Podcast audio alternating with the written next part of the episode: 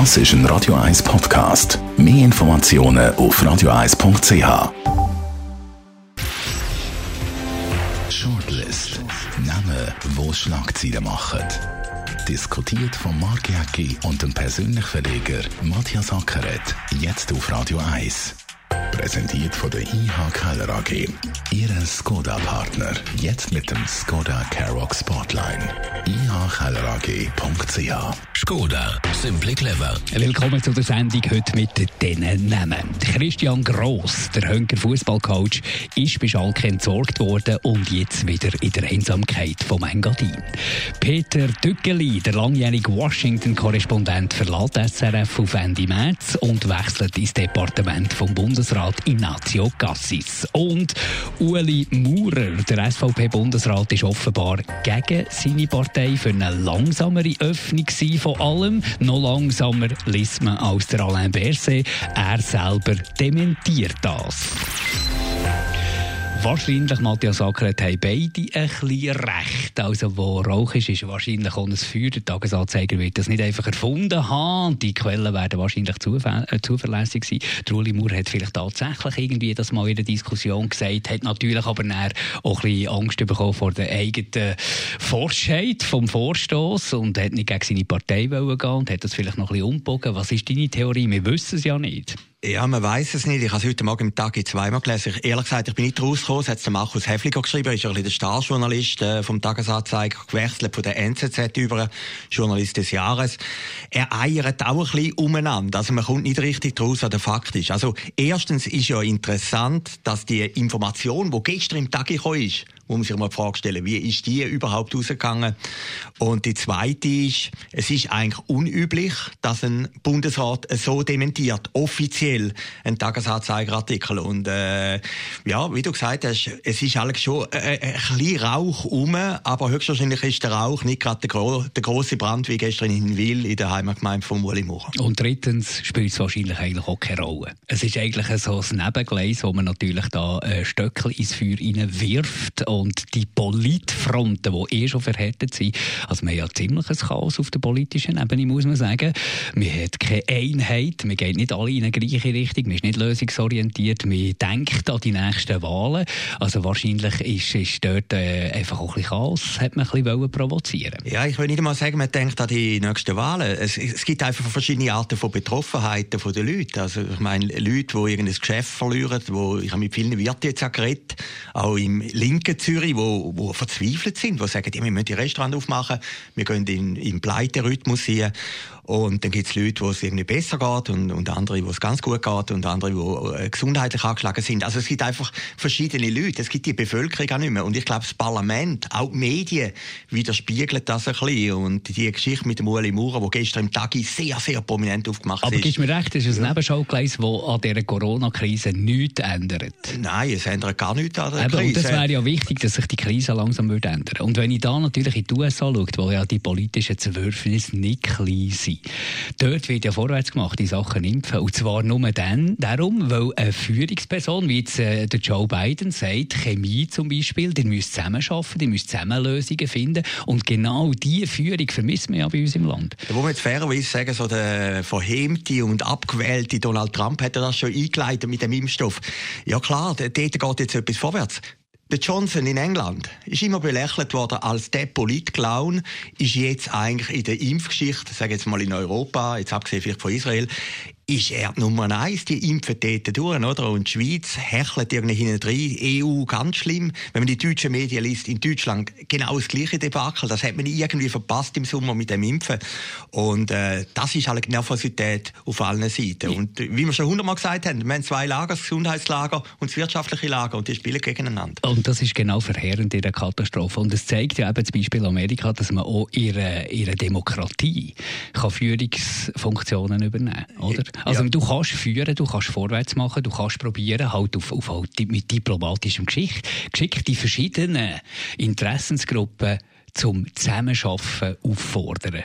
Das ja. ist Führung in einer Demokratie. Ja, klar. Und nicht, und nicht eine Diktatur. Dass wir uns richtig verstehen. Ich will niemand, der sagt, so läuft es und nicht anders. Sondern jemand, der Führung übernimmt, indem er die verschiedenen Interessensgruppen zu einer Lösung bringt. Und dann kommen wir vorwärts mit ganz vielen verschiedenen Sachen. Mit der Rettung von diesen Beizen und anderen Wirtschaftszweigen. Mit diesen Impfungen, die müssten vorwärts gehen. Das wäre doch Führung. Jetzt muss man aber gleich fairerweise sagen, ich meine, Amerika hat viel, viel mehr Tote als die Schweiz, oder? Und äh, Texas schert ja, glaube ich, auch aus. Also äh, so einheitlich ist in Amerika Aber jetzt geht es vorwärts. Jetzt geht's jetzt vorwärts. vorwärts. Ja, ich würde das ist doch entscheidend. Ich würde England als Vorbild nehmen. Also England ist doch erstaunlich. Über den Johnson haben sich alle lustig gemacht, haben alle das Gefühl gehabt, er ist vorbei.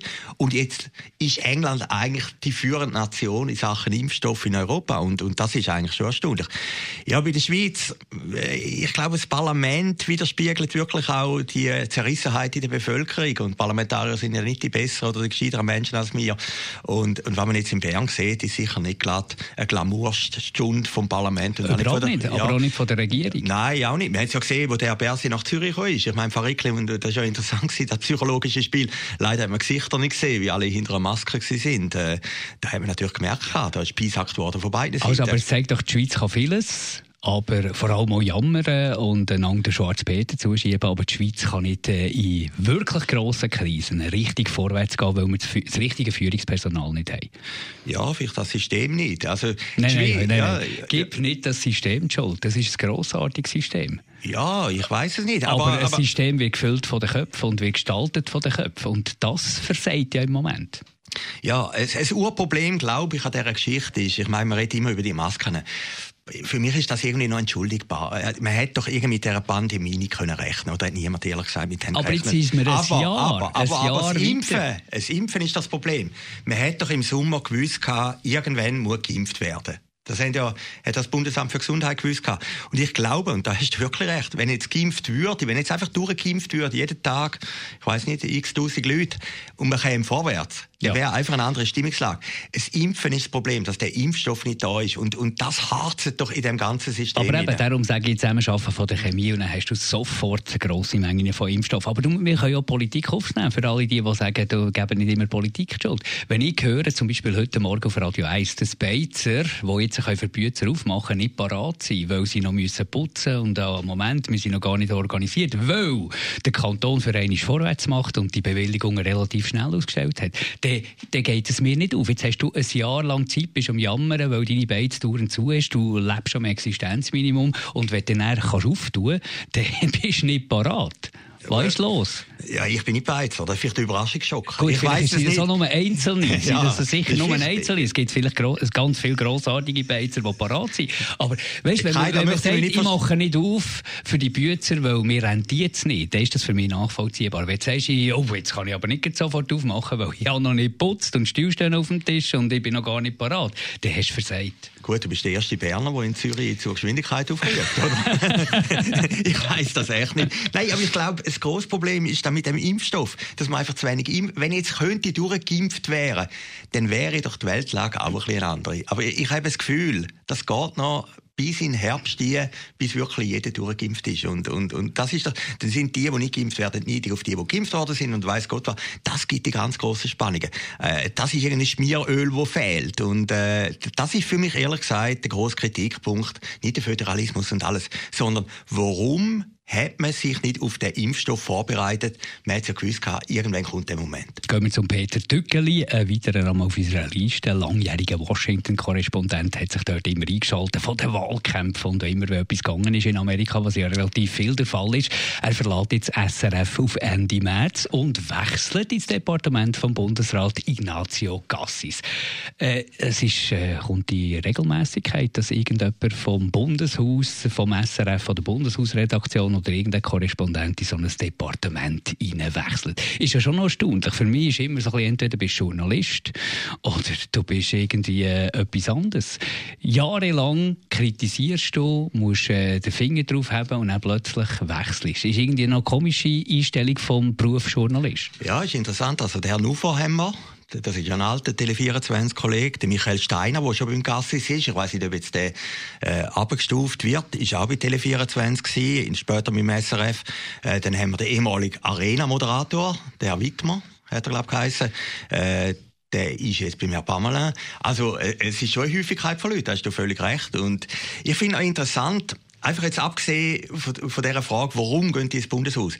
Warum geht es um Cassis? Ich meine, es kann ja dann mal schon in zwei, drei Jahren die Frage geben, FDP verliert einen Job, oder? Das hat schon mal gegeben. Und dann verlierst du mit dem Herrn Cassis auch deine Tätigkeit. Aber oder? wahrscheinlich rechnest du nicht damit. Rechnest alle nicht damit, verdienst vielleicht auch ein bisschen mehr. Aber äh, es könnte, der ganze Lebensjob, wo man immer sagt von den Beamten, sind eben die Kommunikationsleute nicht. Aber wenn die irgendwie äh, einen sicheren Job, weil es im SRF im Moment ein bisschen turbulent zu und her geht, oder haben sie genug von kritischen Fragen stellen, aufmerksam sein, kritisch sein und weil sie lieber irgendwie, äh, ich, ich, kann mir vorstellen, die Jobs in dieser Kommunikation sind nicht äh, unanstrengend. Das ist sicher, äh, dort musst du musst ein bisschen etwas leisten. Da ist sicher noch ein bisschen Druck, der da drauf kommt. Was ist der Grund, weißt, weil, dass du so die Fronten wechselst? Das Geld, habe ich gelesen beim Peter Döggeli, bei dir im Persönlich, ist es ja nicht. Gut, das sagt ja niemand. Ja, das, also, das wäre der Erste, der das sagt. Oder? Ja, vielleicht, wenn du zurückkommst von Washington, dann äh, hast du auch eine kleine Sinnkrise, kommst in die Schweiz zurück und dann musst ja, dann bist du Reporter im Ballstal. Da willst du ja auch nicht werden. Möglicherweise, ich weiß es nicht, der Dückeli nicht. Ich glaube, bei Herrn Gassis ist ja noch ein harter Job. Ich meine, der ist ja ein bisschen angeschlagen, medial, oder? Also, alle besten ein bisschen, Tage, Blick, alle besten ein bisschen über den Abend. Und da ist natürlich der Leistungsdruck, dass der wieder in einem besseren Licht ansteht. Also von dem her ist der Job schon noch tricky. Ich weiß es nicht. Vielleicht. Und umgekehrt ist auch noch erstaunlich, dass die bürgerlichen, sehr bürgerlichen Bundesräte Linke, also die, ich meine, Uli Maurer ist ja einer, der vorne steht, wenn es darum geht, das SRF als link zu, zu, deklarieren, oder? Und die nehmen dann auch die linken Journalisten in ihre Departement. Also so links kann es nicht sein, das SRF. Gut, Herr Minder hat früher noch Skirennen kommentiert, ich weiß. ja, gut, du kannst einfach gut. Ja, aber, Ski aber, oder rechte Ski. Der Dückeli, ja. der Dückeli äh, ist, ist Polit, ganz klar ja, Politjournalist. Ist Amerika der Witzmer ist auch Politjournalist. Gut, der ist näher gewesen. Der Nuffer ja. ist auch ein Politjournalist. Ja, ja, natürlich. Die kennen natürlich den Mechanismus. Oder äh, wenn du als Kommunikationschef in eine, oder als PR-Mensch in eine andere Firma gehst, dann nimmst du natürlich auch dein Beziehungsfeld mit, oder? Da erwartet natürlich, dass der, der kämpft vom Schweizer Fernsehen oder der vom Tele Zürich oder weiß Gott was, dass er irgendein Netz aufbauen kann, oder? Äh, das, das, ist natürlich das Kapital von denen, die im Bund wechseln. Und vielleicht fühlt man sich dann halt auch ein bisschen geschmeichelt, mal neben einem leibhaftigen Bundesrat zu stehen. Sicher, dass die attraktive Jobs sind. Ich, ich wünsche mir einfach ein bisschen eine klarere Kommunikation von diesen Wechseln, weil das ist ja der gleich. Du verlässt einen äh, ethischen Grundsatz, den du hast, wo du vielleicht einen grossen Teil vom Leben gelebt hast als kritischer Journalist, der sich nicht gemein macht mit einer Sache und machst dich dann plötzlich beruflich gemein mit etwas. Gut, aber bin ich froh, dass ich nie, mich nie als Journalist bezeichnet habe. Gut, der Trend ist doch ein anderer. Ich meine, da haben wir ja schon länger, dass viele Journalisten irgendwann einmal ab 50 in die PR-Branchen übergehen oder irgendwie Sprecher werden. Ich muss sagen, ich glaube nicht mehr an Journalismus. Oder der Journalismus hat keine Chance mehr, äh, eine riesige Krise und die Existenz. Darum mache ich den Schritt. Natürlich. Das ist für mich alles klar, das ist ja völlig okay. Natürlich, ab 50 überleisten einmal was willst du machen und es gibt natürlich im Journalismus, ist doch ganz klar, gibt es immer weniger Jobs. Also äh, in vier, fünf Jahren wird es weniger Jobs, weniger Journalisten brauchen in der Schweiz. Da sehen wir ja die Newsräume und alles, da werden doch Leute abbauen, wird Einsparungen gemacht ist sicher auch eine persönlich existenzielle Frage. Und äh, ja, ich glaube, die Herausforderung, einfach vielleicht mal auf der anderen Seite in Bern können arbeiten, ist auch noch sexy. Also ich bin nie gefragt worden, du glaubst auch nie.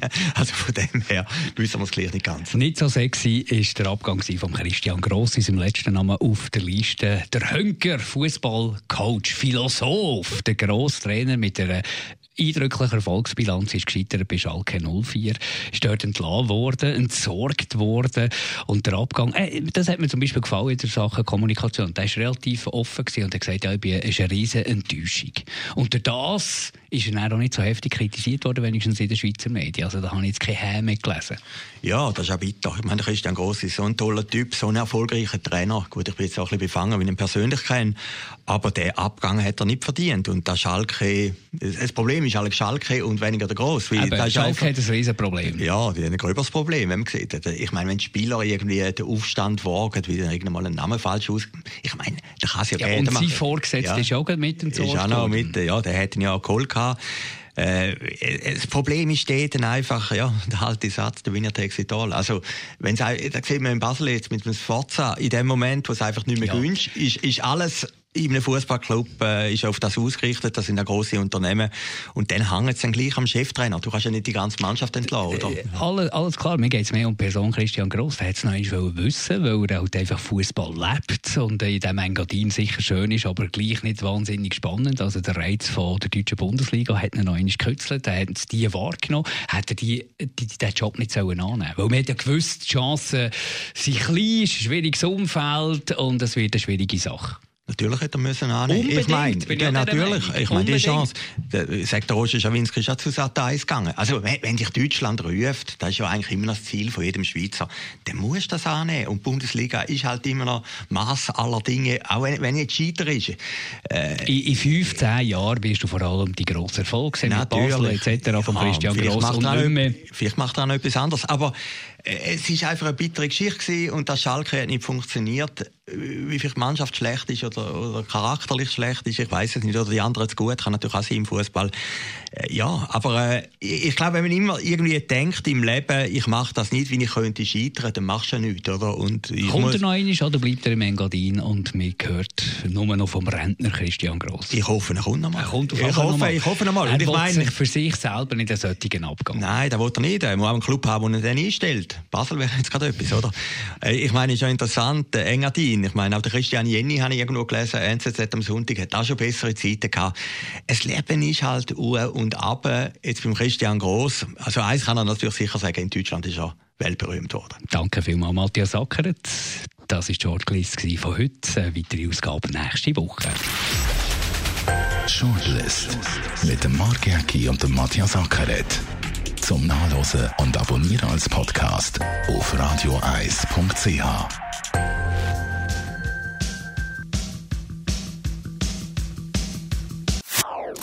Das ist ein Radio 1 Podcast. Mehr Informationen auf radioeis.ch.